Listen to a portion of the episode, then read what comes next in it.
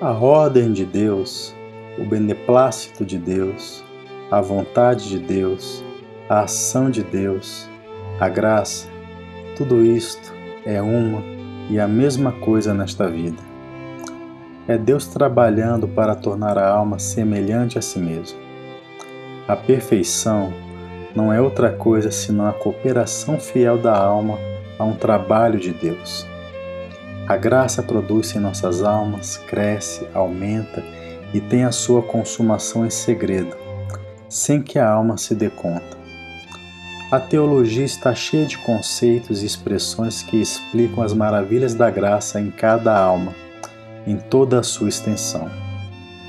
Pode conhecer-se tudo o que esta especulação ensina, falar dela admiravelmente, escrever, instruir, dirigir as almas Porém, quem não tiver no espírito senão este conhecimento teórico, é considerado pelas almas que recebem a palavra da ordem de Deus e da sua divina vontade como alguém que não sabe toda a teoria, com todas as suas partes, e portanto não pode falar dela.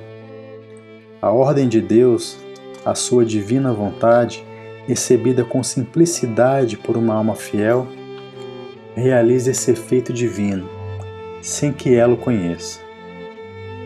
Como um remédio tomado com submissão opera a saúde num doente que não sabe nem tem que se preocupar de saber de medicina.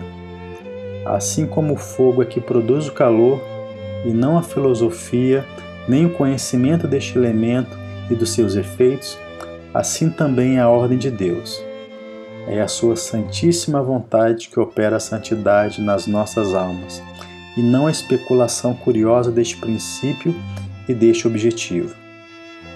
Quando temos sede, para nos dessedentarmos, o que devemos fazer é deixar os livros que explicam estas coisas e beber.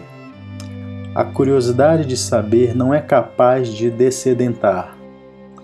Assim, quando a alma tem sede de santidade, a curiosidade de saber não é capaz senão de afastar. Deve-se deixar de lado a especulação e beber com simplicidade tudo que a ordem de Deus nos apresenta de ações e sofrimentos.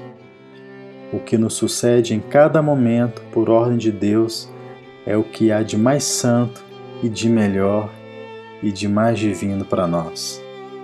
Você acaba de ouvir o opúsculo a perfeição não consiste em conhecer qual é a ordem de Deus, mas em submeter-se a ela. De autoria de Jean-Pierre, na sua obra O Abandono à Divina Providência. Eu sou Alessandro Lima e você está no Veritatis Splendor. Visite o nosso site www.veritatis.com.br.